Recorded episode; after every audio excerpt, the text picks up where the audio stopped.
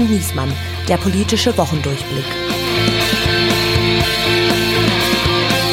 Es ist Kalenderwoche 5, das heißt nur noch eine Woche, bis auch ich endlich an der Bundestagswahl 2021 teilnehmen darf. Ja, es ist Wahlwiederholung in Berlin und letztes Mal bin ich nicht ins Wahllokal gekommen, aber diesmal bin ich endlich dran und ich werde den Bundestag mal so richtig durcheinander. ja, hier spricht Berlin, hier spricht das Redaktionsnetzwerk Deutschland. Mein Name ist Steven Geier und Sie wissen schon, wer jetzt kommt, das Glaskind des Hauptstadtbüros, Andreas Niesmann. Und Sie habt den gleichen Humor, merke ich. Und das ist nicht die einzige Gemeinsamkeit, die euch verbindet. Aber ich halte mich aus sowas raus. Ich blicke auf die politischen Themen dieser Woche und da gibt es eins, das hat die Nachrichten dominiert wie kein anderes. Klar, der Nahostkonflikt, der Krieg in Gaza. Und da haben wir einen besonderen Gast eingeladen, die wunderbare Kollegin der ARD in Israel, Sophie von der Tann. Und zu dritt besprechen wir unter anderem folgende Themen der Woche ziemlich beste Feinde. GroKo war gestern, Olaf Scholz und Friedrich Merz setzen im Bundestag auf große Konfrontationen. The Day After. Die katastrophale Lage im Gazastreifen und wie in Israel über die Zeit nach dem Krieg diskutiert wird. Und Bibi und Palästina. Auch innenpolitisch wächst der Druck auf Israels Premier Bibi Netanyahu an mehreren Fronten, warum er trotzdem gegenhalten kann. Wow, es war eine so volle Woche. Du hast es schon gesagt, die Nachrichten vor allen Dingen voller Themen aus Nahost. Da reden wir ja gleich nochmal drüber. Aber auch in der Ukraine streiten sich Militärführung und Präsident und im Bundestag streiten sich Oppositionsführer und Kanzler, also Scholz gegen Merz. Und äh, wir haben ja auch viel äh, Feedback bekommen auf die, unsere letzte Folge, wo wir uns mit den Kollegen Brücke und Repinski ja gestritten haben und untereinander. Also man kann sagen, wie es die Bildzeitung schreibt, der Streit ist zurück in der Mitte der Gesellschaft. Und deshalb hast du dir jetzt überlegt, du willst auch im Podcast mehr streiten, richtig? Genau, das hatte ich dir vorher schon gesimst. Mhm. Gut, dass du darauf ansprichst. Da kommt mal ein bisschen Pfeffer in den Podcast. Mhm. Ich finde die Idee vom Prinzip ja toll, aber das Problem, was wir doch haben, ist, wir sind ja meistens einer Meinung. Also wir können über ah, Ost-West-Themen super streiten, aber... Gut, aber das sind ja Scholz und Merz im Prinzip auch, die tun ja immer nur so. Na gut, das ist natürlich jetzt echt Quatsch ja. Also Scholz und Merz, die können sich nun wirklich nicht ausstehen. Aus guten Gründen natürlich auch, ja, wenn man sich alleine mal überlegt, beim Deutschlandpakt für Migration, den Scholz ja mal mit Merz aushandeln wollte, da hat dann schön ins Kanzleramt kommen lassen. Der saß dann mit seinem Köfferchen und seiner Liste und ein Stockwerk drunter sitzt der Kanzleramtschef und erzählt in der Hintergrundrunde, naja gut, jetzt uns mit Merz einigen oder nicht, ist uns auch egal. Wir haben ja die Ministerpräsidenten der Union und die kriegen wir schon irgendwie eingefangen. Also da wäre ich auch pisst gewesen anstelle von Fritze und äh, ja, da kannst du echt nicht ja, sagen, die tun mein so. Gott, das muss halt Friedrich Merz auch mal wegstecken können. Also da könnte ich jetzt schon mal ewig mit dir drüber streiten. Also ich würde sagen, wir ziehen es jetzt mal durch und ich habe natürlich noch eine gute Idee, die habe ich dir noch nicht gesimst. Wenn wir doch mal einer Meinung sind, dann muss der andere immer aus Prinzip gegenhalten. Und wie willst du das dann machen? Also willst du irgendwie eine Münze werfen oder wie stellst du das nee, vor? Pass auf, hier, wir haben ja hier dieses wunderbare Mischpult. Und dann immer, wenn ich hier diesen wunderbaren Knopf drücke, dann wechseln wir einfach unsere Position. Pass auf, hier. Wenn das Geräusch ertönt, einfach immer die Position tauschen. Die Idee ist selbst für deine Verhältnisse scheiße, ja. Das ist der dämlichste Einfall, den du jemals Moment, Moment. hattest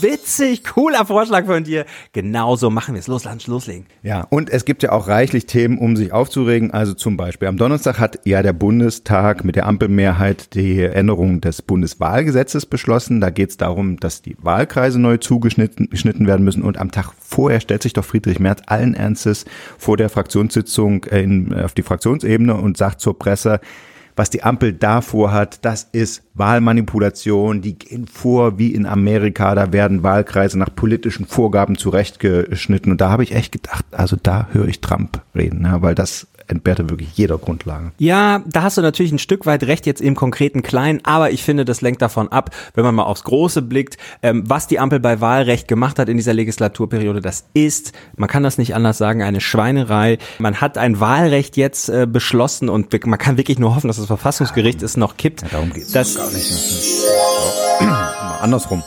Also das muss man wirklich sagen, dieser März, also ein Populist vor dem Herrn, stellt er sich also dahin und hängt jetzt hier diese technische Änderung des Wahlkreiszuschnitts, äh, hängt sich da jetzt hin und erzählt hier einen von Manipulation, um mal einmal ein paar Fakten in die Debatte zu bringen. Ja, also Wahlkreise werden in Deutschland zwar vom Gesetzgeber beschlossen, aber in guter Tradition nicht festgelegt, sondern es kümmert sich darum eine Kommission, die Bundeswahlkreiskommission, deren Chef ist der Chef des Statistischen Bundesamtes, der die größte Büroklammer des Landes, aber äh, das ist in diesem Fall sogar ein Lob, weil genau so jemanden brauchen wir, der sich das also rein statistisch anguckt. Und da kommt einfach raus, die Bevölkerung in Sachsen-Anhalt schrumpft, die Bevölkerung in Bayern wächst, also wird Sachsen-Anhalt einen Wahlkreis abgezogen und der wird nach Bayern verlegt. Okay, okay, schön und gut, aber wenn man schon in Bayern einen zusätzlichen Wahlkreis einrichtet, warum ist es dann dann zufällig in Augsburg, ja, wo äh, Claudia Roth, ja, die frühere Grünen-Chefin, da ihren, ihren Wahlkreis hat, geht es nicht darum, dass die vielleicht um ihren Listenplatz bei den Grünen fürchten muss. Und haben sie gesagt, ah, wenn wir schon einen neuen Wahlkreis in Bayern einrichten, dann nehmen wir doch den von ihr, dann hat sie vielleicht Chancen, den direkt zu gewinnen. Witzig, dass du es ansprichst, lieber Steven.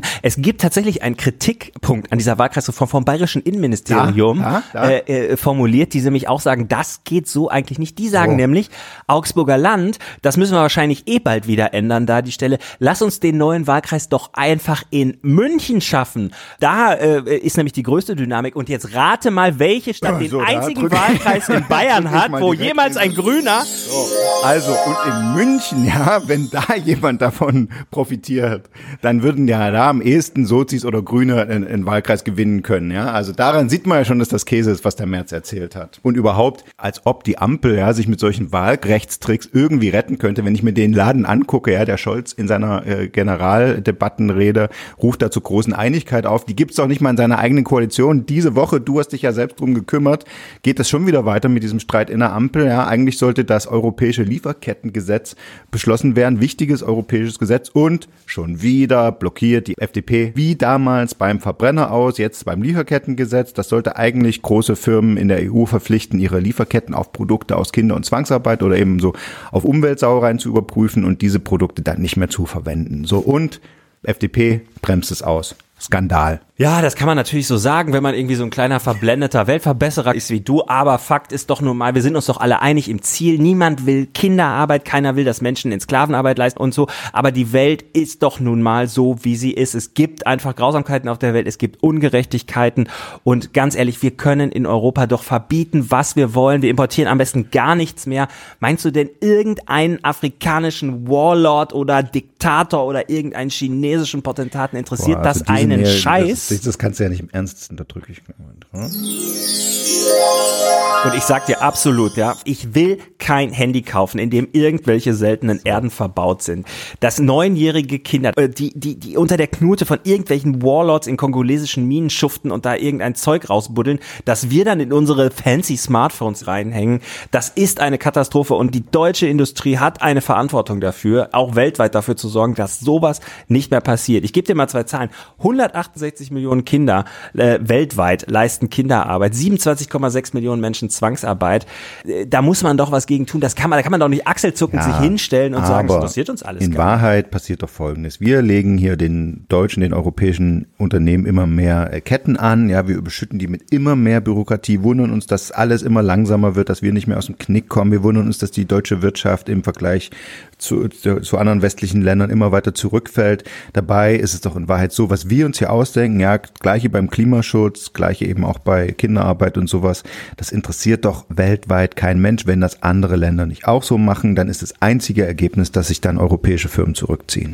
Ja, es geht hier aber doch nun mal auch um Europa. Und es ist, Europa ist auch ein Kontinent, wo es mühsam ist, den zusammenzuhalten. Deutschland hat jetzt dieses Ding initiiert, ja, dieses Dossier, weil wir das Lieferkettengesetz schon haben. Wir wollten es auf europäischer Ebene jetzt auch haben. Ähm, im, Im Prinzip sind alle einig. Es gab beim Trilog eine Einigkeit auf dieses Ding. Und jetzt ist Deutschland das Land da, das das verhindert. Wie stehen wir denn dann da? So, da drücke ich mal. so. Und genau deshalb habe ich immer schon gesagt, ein schlechtes Gesetz muss verhindert werden. Ja, wenn es schlecht ist, ist es schlecht und besser man räumt das spät ab als nie. Ich mache dir mal ein Beispiel, was ich meine. BMW, die hatten Ärger wegen Kobalt. Das ist ein Schwermetall, das äh, kippen die in ihre Batterien rein, ihre Elektroautos und das hat übrigens nichts mit Pumuckel zu tun, auch wenn Annalena Baerbock das immer noch glaubt. Oh, ja, Gott, der hat sich halt einmal versprochen. Also zurück zum Kobalt. Das Zeug kommt zum größten Teil aus dem Kongo, 60 Prozent der Weltproduktion. Der Kongo ist aber böse, ja, weil hochkorruptes Regime. Da gibt's hier Kinderarbeit, da kriegst du keine wirklich saubere Lieferkette hin. Du weißt nie, in welcher Mine hat wer was geschürft. Also geht BMW hin und sagt, Kobalt ist zwar im Kongo schön billig, aber da können wir es jetzt nicht mehr kaufen, weil wir kriegen Ärger mit dem Lieferkettengesetz und gehen da raus. So, was passiert im ersten Schritt? Der Kongo verkauft sein Kobalt künftig nach China oder wohin weiß der Geier was. Und hilft das jetzt irgendeinem Kind im Kongo? Nö. Zweiter Schritt, BMW braucht trotzdem Kobalt, das kaufen sie jetzt in Marokko. Da gehen dann irgendwelche Umweltschützer hin und fangen an, in den, im Umfeld der Minen Gewässerproben zu nehmen. Was kommt raus? Alles mit Arsen verseucht. BMW wieder das Problem, uh, Marokko geht jetzt irgendwie auch nicht so. Was haben sie jetzt noch? Jetzt können sie das Zeug noch aus China kaufen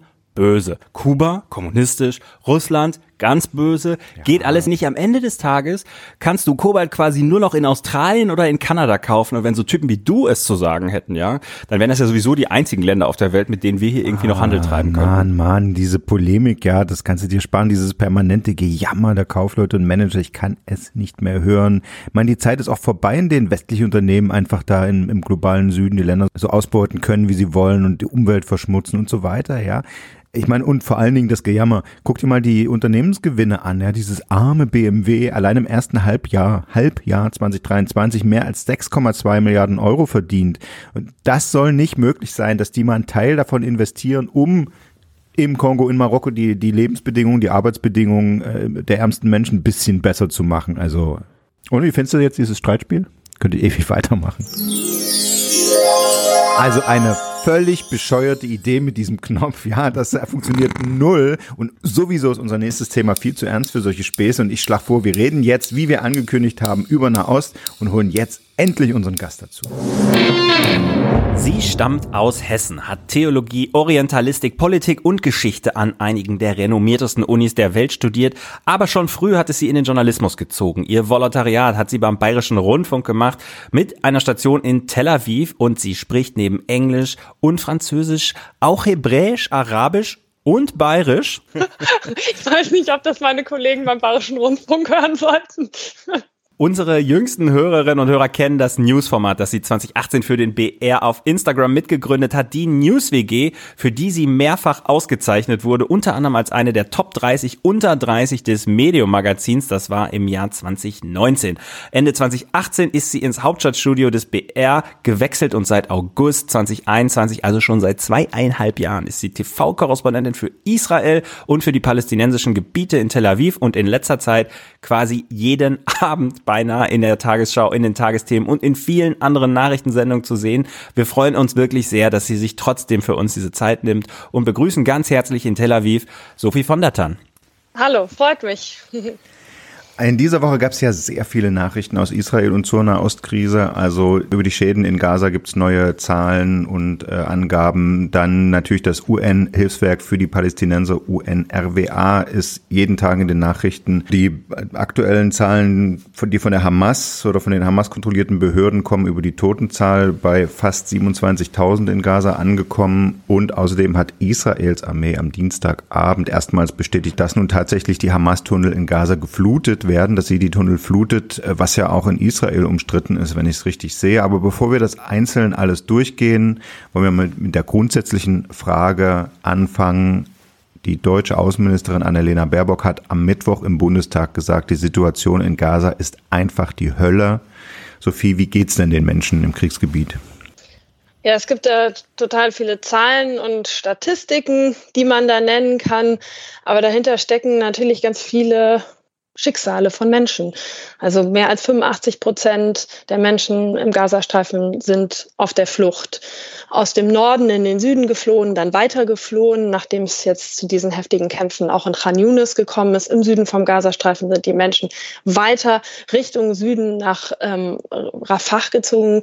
Da sollen mittlerweile mehr als 1,3 Millionen Menschen sein, die auf engstem Raum dort ausharren in Zelten.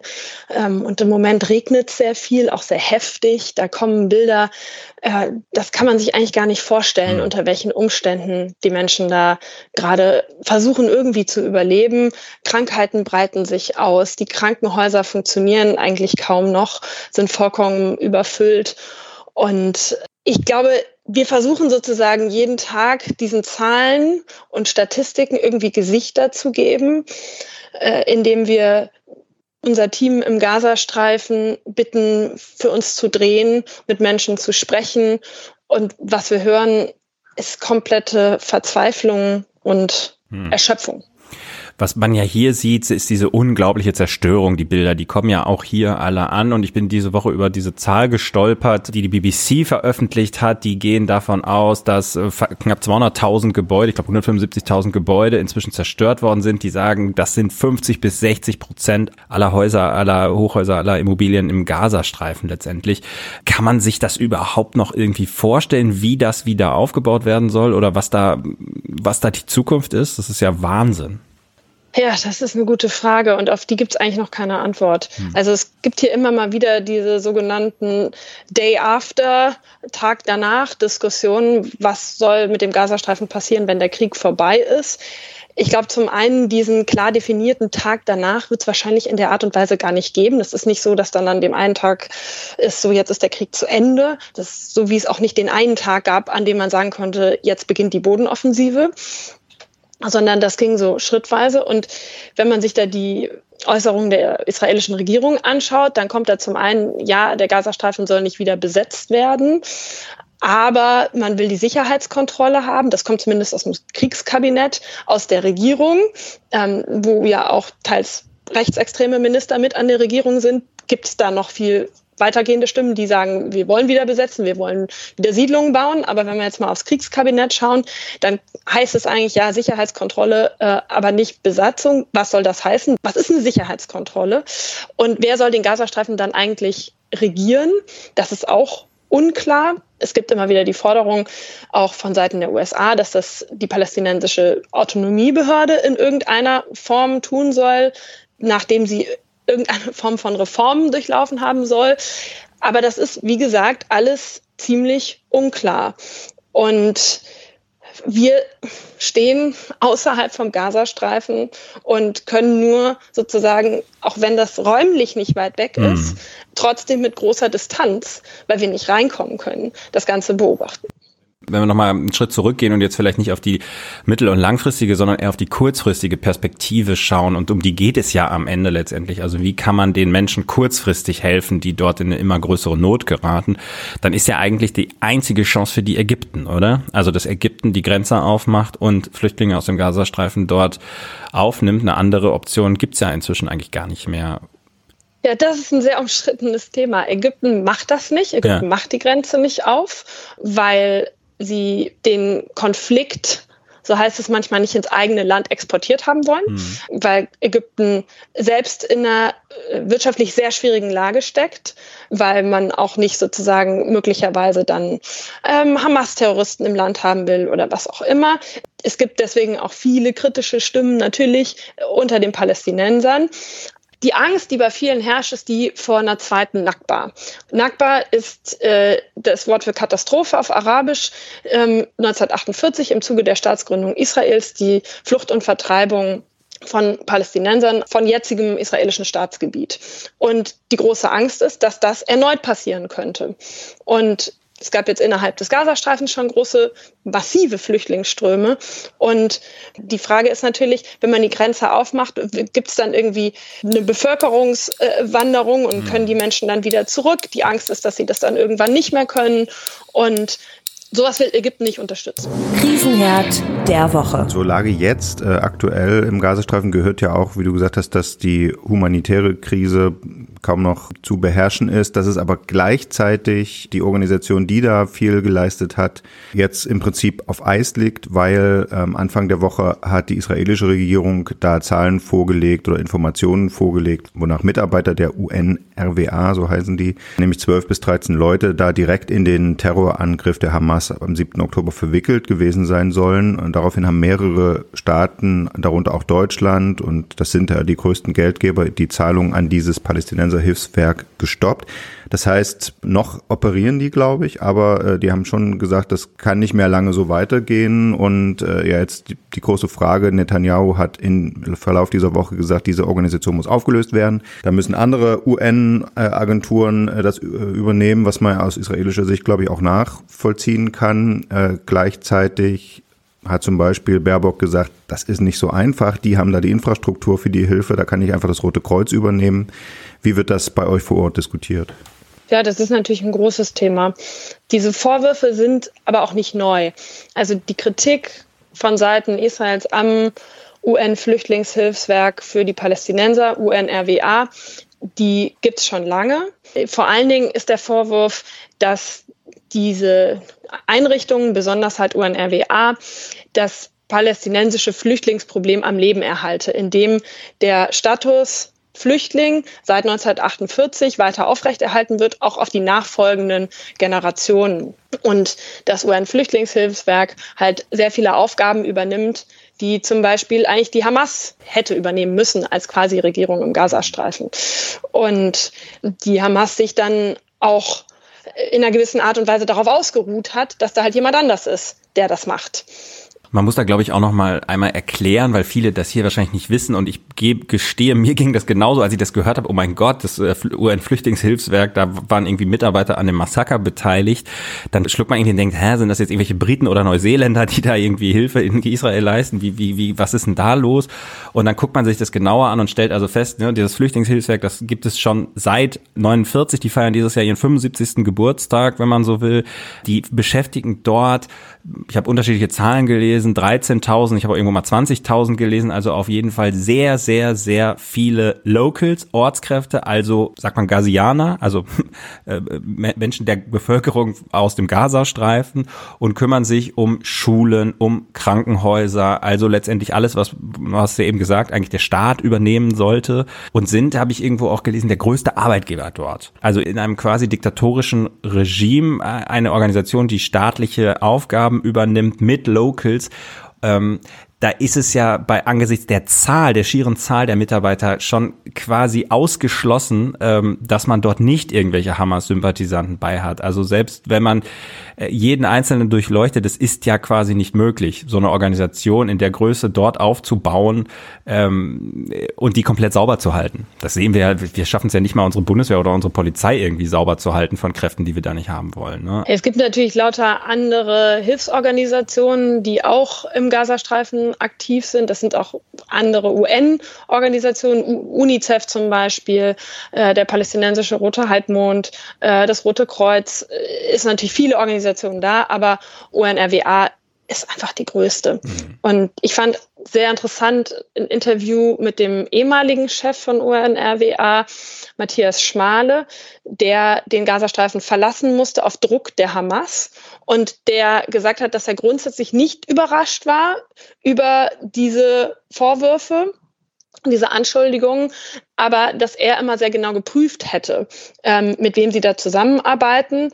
Und dass er den Zeitpunkt, zu dem diese Vorwürfe rausgekommen sind, für politisch motiviert hält, kurz nach dem Urteil des Internationalen Gerichtshofs, weil das ist jetzt tatsächlich so, die Diskussion geht jetzt stärker Richtung welche Rolle hat UNRWA gespielt am 7. Oktober statt Genozidvorwurf ähm, vom Internationalen Gerichtshof von Seiten Südafrikas gegen Israel. Der hat gesagt, dass man da natürlich irgendwie pragmatisch auch handeln muss, wenn man in so einer Organisation, in so einer Gegend ist. Aber wie gesagt, dass er schon auch immer sehr geprüft hätte, wer da welche mhm. Sympathien hat. Und jetzt muss man sagen, der war ein Israel-Freund. Ne? Er musste den Gazastreifen ja verlassen, weil die Hamas ihn als zu Israel-freundlich eingeschätzt hatte. Genau. Genau. Das riecht nach Ärger. So, jetzt hast du schon angedeutet, dass es eine Diskussion darüber gibt, wie soll es nach dem Krieg weitergehen, wie könnte der Krieg überhaupt enden, aber niemand so richtig eine Ahnung hat, äh, ja, also was das sein könnte. Ich glaube, das beginnt ja schon damit, dass unklar ist, wann ein Kriegsziel erreicht ist, weil die Formulierung, äh, die Hamas muss komplett zerschlagen werden, ist ja reichlich vage. Man weiß nicht, ist damit gemeint, die Führungsriege muss umgebracht werden, ist damit gemeint, die darf nie wieder Zulauf äh, bekommen, was ja eigentlich nicht zu erreichen ist. Das weiß ja auch die israelische Regierung. Nun gibt es aktuell diese Verhandlungen in Paris, da nehmen äh, teil die USA, Israel, Katar und Ägypten. Und da klang es ja gegen Ende der Woche, Mitte, Ende der Woche so, als ob ein Deal greifbar sei Freilassung von 100 Geiseln gegen eine mehrmonatige oder zumindest mehrwöchige Feuerpause in Gaza. Wie schätzt du das ein? Wie wird das diskutiert? Kann daraus auch ein längerer Waffenstillstand werden? Ja, das ist die große Frage. Ja. Ob, also das, das, fragen wir uns natürlich alle. Mhm.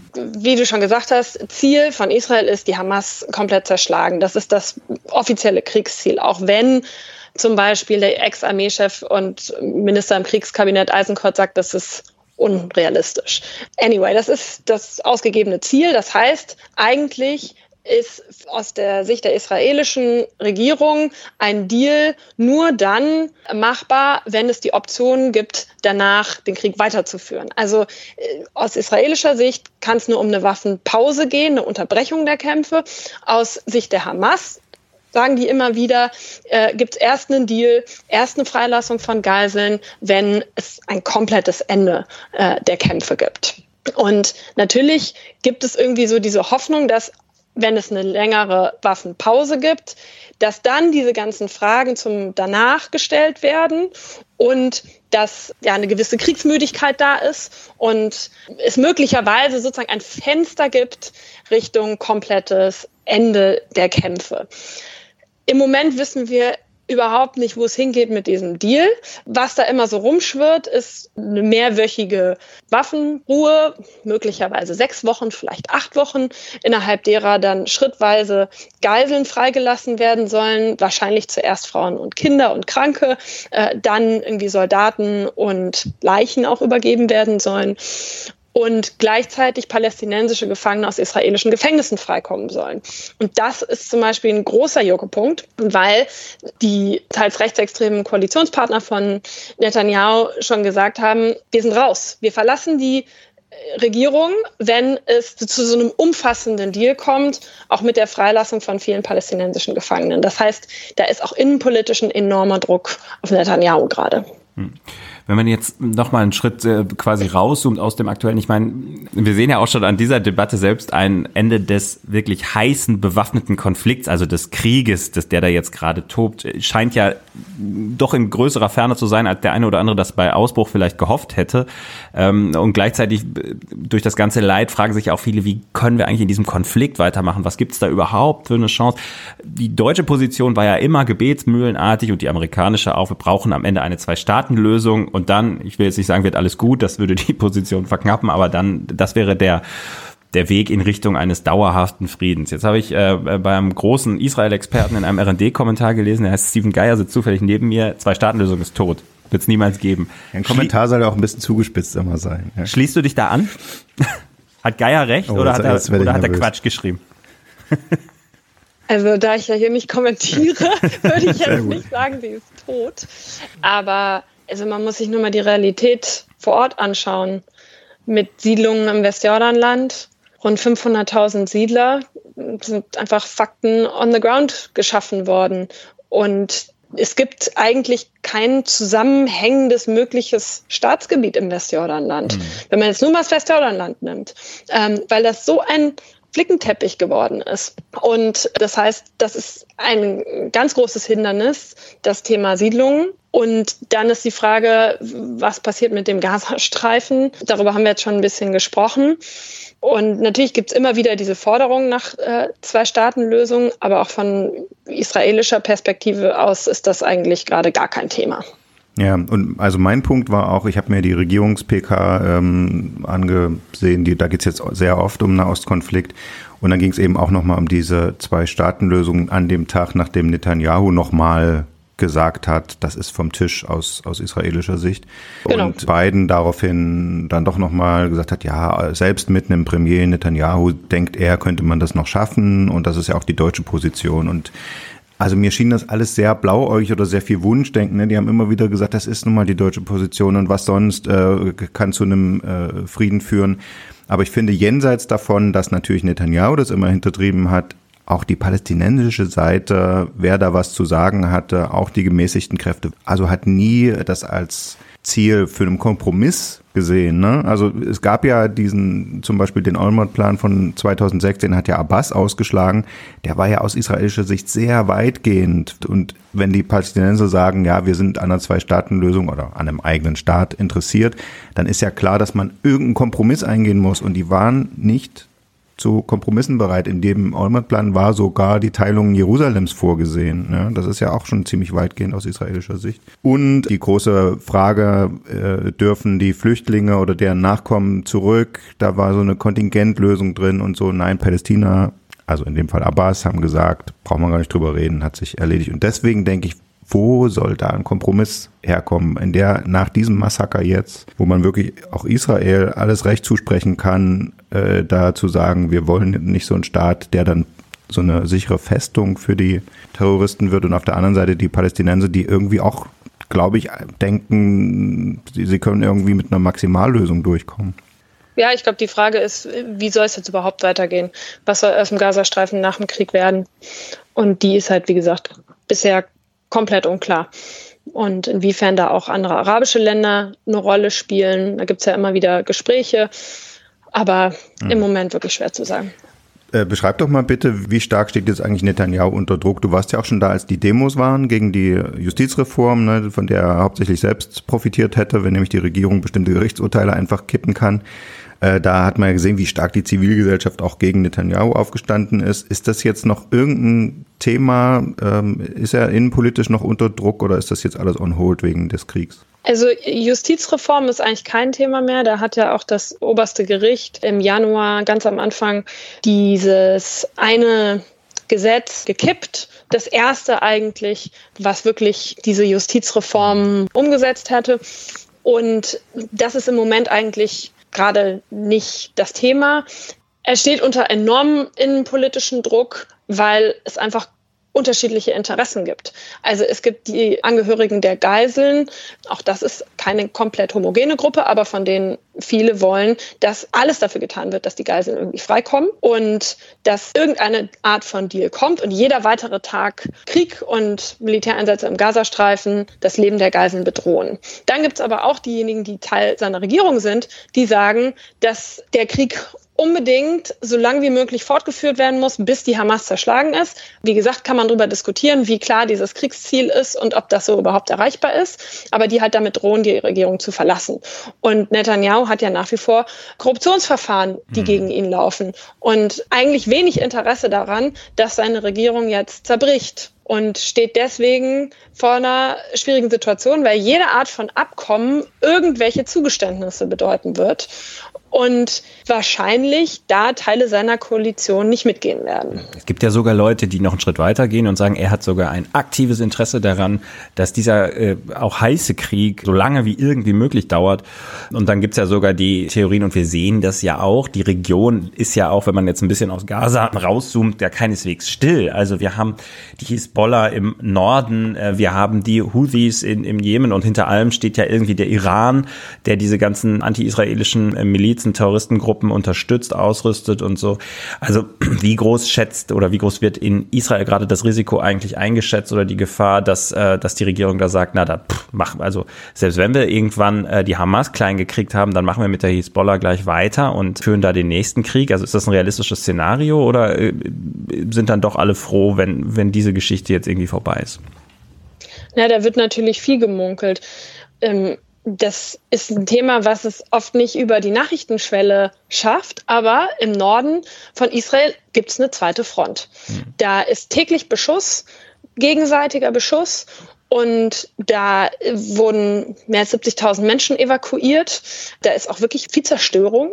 Ähm, auch auf der anderen Seite im Libanon wurden viele Menschen evakuiert. Und die Frage ist tatsächlich, wenn das da nicht zur Ruhe kommt, gibt es da möglicherweise irgendwann eine Art von Einmarsch israelischer Truppen. Darüber wird viel spekuliert, wenn man hier mit Leuten aus dem Militär spricht. Dann äh, gibt es da durchaus einige, die sagen, ja, wahrscheinlich äh, ist es gut möglich, dass im Frühjahr wenn es nicht mehr regnet und da nicht mehr alles schlammig ist, weil das ist auch ein ganz anderes Terrain, das ist viel bergiger, dass sie dann da reingehen werden und diese Zone, die eigentlich festgelegt war, wo die Hisbollah eigentlich nicht rein sollte, da Israel vorrücken wird. Das ist schwer zu sagen, ist auch abhängig möglicherweise davon, was im Gazastreifen passiert. Wenn es eine längere Waffenpause gibt, ist natürlich die Frage, hält sich die Hisbollah dann mit daran? Wenn ja, warum sollte Israel das dann gefährden, indem sie da reingehen? Das ist viel Spekulation. Was auf jeden Fall viele vermuten, ist dass Netanyahu vermeiden will, dass die großen Fragen gestellt werden zum 7. Oktober und zur politischen Verantwortung. Am 7. Oktober gab es massives Versagen, sowohl vom Militär, Sicherheitsbehörden, aber inwiefern die Regierung da auch für verantwortlich ist, ist natürlich eine Frage, die auch viele umtreibt. Die meisten gehen davon aus, dass Netanyahu versucht zu verhindern, dass diese Fragen gestellt werden. Und solange Krieg herrscht, heißt es immer, so, jetzt konzentrieren wir uns auf den Krieg und diese Fragen der politischen Verantwortung werden jetzt erstmal nicht gestellt, weil wir müssen hier irgendwie zusammenhalten und Kriegsführung. Frontverlauf. Wir haben es ja schon kurz angedeutet, du bist schon eine ganze Weile in der Region als Berichterstatterin und äh, kennst die Besonderheiten dort und weißt auch, was sich jetzt irgendwie verändert hat seit diesem 7. Oktober. Also spürst du da eine Veränderung quasi in den Möglichkeiten, wie du Bericht erstattest? Du hast schon gesagt, uns eben im Vorgespräch erzählt, in den Gazastreifen selber kannst du nicht, beziehungsweise könntest nur embedded mit der israelischen Armee rein und die würden dir dann auch nur zeigen, was sie wollen natürlich. Aber gibt es sonst Dinge, die sich in der Berichterstattung für dich dort vor Ort geändert haben in deiner Arbeitsweise oder kannst du weiterarbeiten wie äh, ja, in den letzten zweieinhalb Jahren? Ja, die Sicherheitssituation ist natürlich auch in Israel eine andere geworden. Direkt am 7. Oktober war natürlich mehrere Tage lang noch dieses Szenario, ähm, Hamas-Terroristen auf israelischem Boden. Mhm. Das war sozusagen das Sicherheitsrisiko. Wie nah gehen wir an den Gazastreifen ran? und dann natürlich Raketenbeschuss. Und abhängig davon, wie nah man jetzt an Gaza oder im Norden an der Grenze zum Libanon ist, äh, hat man zum Teil extrem wenig Zeit, um sich in den Bunker zu begeben. Und die Sicherheitslage auch im Westjordanland hat sich ziemlich geändert. Wir hatten mehrere Vorfälle wo wir von israelischen Behörden festgesetzt wurden, unser Kamerateam festgesetzt wurde. Die Gewalt radikaler Siedler hat massiv zugenommen. Da gibt es auch immer wieder Situationen, wo man nicht sicher weiß, sind das jetzt eigentlich Soldaten, die da vor einem stehen, mhm. oder sind das Siedler, die Reservisten sind und zum Reservedienst anberufen wurden und da eigentlich eigenmächtig handeln in Uniform aber was mir immer wichtig ist zu sagen, es ist halt immer noch ein ganz, ganz anderes Szenario als innerhalb vom Gazastreifen. Also unsere Kollegen, die da vor Ort sind, sind in einer nicht vergleichbaren Situation, was die Gefahrenlage betrifft. Dort gibt es eigentlich keine sicheren Orte. Das sind aber Ortskräfte quasi auch, ne? Also das sind ja. keine Journalisten aus Deutschland, sondern das sind Palästinenser, die für euch arbeiten letztendlich. Genau. Da gab es jetzt die Meldung, äh, dass die jetzt schon seit längerem festgesetzt sind und äh, irgendwie den Gazastreifen nicht mehr verlassen können. Äh, das Auswärtige Amt versucht da auch zu vermitteln, das Deutsche. Ähm, kannst du da mal kurz die Hintergründe erklären? Also wir versuchen seit Monaten unseren Mitarbeitern aus dem Gazastreifen die Ausreise zu ermöglichen. Andere Mitarbeiter von internationalen Medien, vor allen Dingen von amerikanischen und britischen, sind eigentlich ziemlich schnell rausgekommen. Bei uns hat es äh, ein bisschen länger gedauert. Im Moment blockieren die israelischen Behörden, genehmigen die Ausreise nicht. Wir wollten wissen, was da für konkrete Gründe vorliegen. Es heißt Sicherheitsbedenken. Darauf haben wir bisher keine Antwort bekommen. Wir können das auch nicht nachvollziehen, weil wir eben, ja, das sind Mitarbeiter, denen wir vertrauen. Wir wissen, dass die auch unter Druck der Hamas stehen, dass die in Gefahr sind. Nicht hm. nur, weil sie mit ihrem Leben dort bedroht sind wegen der israelischen Militäreinsätze, sondern auch als Journalisten im Visier der Hamas sind. Hm. Und Deswegen versuchen wir natürlich alles, um denen irgendwie helfen, rauszukommen und hoffen sehr, dass es irgendwie weitergeht. Aber wie gesagt, im Moment äh, blockiert da die israelische Seite. Es gibt ja auch so dieses bisschen abgeschmackte Zitat, das Erste, was im Krieg stirbt, ist die Wahrheit. Das ist natürlich sicherlich so, da beginnen Propaganda, äh, sich in, in, in Gang zu setzen und äh, da wird sehr genau gefiltert oder werden Informationen sehr bewusst eingesetzt. Ich habe aber den Eindruck, dass es bei diesem Konflikt, selbst im Vergleich zu Russland und Ukraine, wo man ja letztendlich auch jeden Granatabwurf inzwischen bei YouTube sehen kann, aber in diesem Konflikt habe ich den Eindruck, ist es noch mal krasser. Und zwar auch auf beiden Seiten. Also man sieht irgendwie, wenn man im arabisch äh, deutschsprachigen Social Web unterwegs ist, sieht man diese ganzen Kameraleute, die bei jeder Verletzung gefühlt, äh, bei jeder in der Notaufnahme des Krankenhauses dahinter stehen und gleich die Bilder machen. Ne? Das wird dann ja von der Gegenseite wieder spöttisch als äh, Pallywood bezeichnet, ja, also so nach dem Motto, das inszeniert ihr alles. Ähm, teilweise wirkt es auch inszeniert, aber natürlich gibt es dort halt auch viel Leid, viele Toten. Gleichzeitig hat die israelische Seite ähm, das Leid ihrer Zivilisten nach diesen Terrorattacken ja auch in, ich weiß nicht wie viele Videos zusammengeschnitten mit dramatischer Musik und ich will mich nicht darüber lustig machen, weil der Inhalt ist ja schlimmst, brutalst und äh, also schlimmer, als man sich vorstellen kann. Und trotzdem hat man den Eindruck, hier wird natürlich auch das Leid der Menschen auf beiden Seiten instrumentalisiert. Und dann gibt's ja auch noch so Besonderheiten, die israelischen Streitkräfte haben zum Beispiel einen, einen deutschstämmigen Sprecher, Ariel Schalika, äh, der sogar einen Podcast hat auf Deutsch, wo der jeden Tag jetzt quasi äh, fürs deutsche Publikum ähm, einmal die Sichtweise der israelischen Streitkräfte, der israelischen Regierung ähm, äh, ja über den Äther jagt. Wie geht ihr damit um? Mit dieser wahnsinnigen interessengeleiteten Kommunikation? Wie, wie versucht ihr da den Kopf oben zu halten und irgendwie einen Überblick euch zu schaffen? Also ich glaube, das Wichtigste ist, dass man einfach mit Menschen spricht. Äh, das eine ist sozusagen die offizielle Kommunikation und die kommt von diesen ganzen verschiedenen Seiten und ähm, das andere ist, dass man versucht, und das ist natürlich nicht einfach, also hier den Kontakt zu Angehörigen der Geiseln sucht, zu Demos geht, mit den Leuten spricht, aber auch irgendwie im Westjordanland unterwegs ist und dort mit den Menschen spricht. Also wirklich der direkte Kontakt, um sich irgendwie ein Bild zu verschaffen. Natürlich kann man nie mit allen Menschen sprechen und sagen, so jetzt habe ich den kompletten Überblick und so mhm, tickt klar. irgendwie die Region. Das finde ich immer ein bisschen vermessen.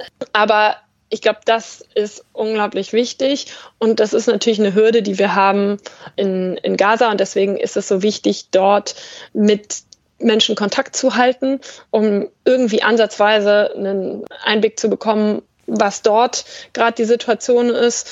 Und zum Beispiel kriege ich darüber dann auch manchmal mit, dass es auch dort Konflikte mit der Hamas gibt. Zum Beispiel habe ich eine Story von jemandem gehört, dass ein, ein Mitglied der Hamas versucht hat, auf dem Markt was billiger zu bekommen und die Leute haben ihn vom Markt gejagt.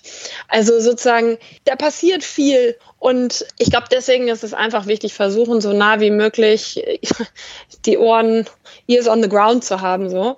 Neben dem Ganzen, um so ein bisschen News von Neues zu unterscheiden und ein bisschen versuchen, den Überblick zu bewahren.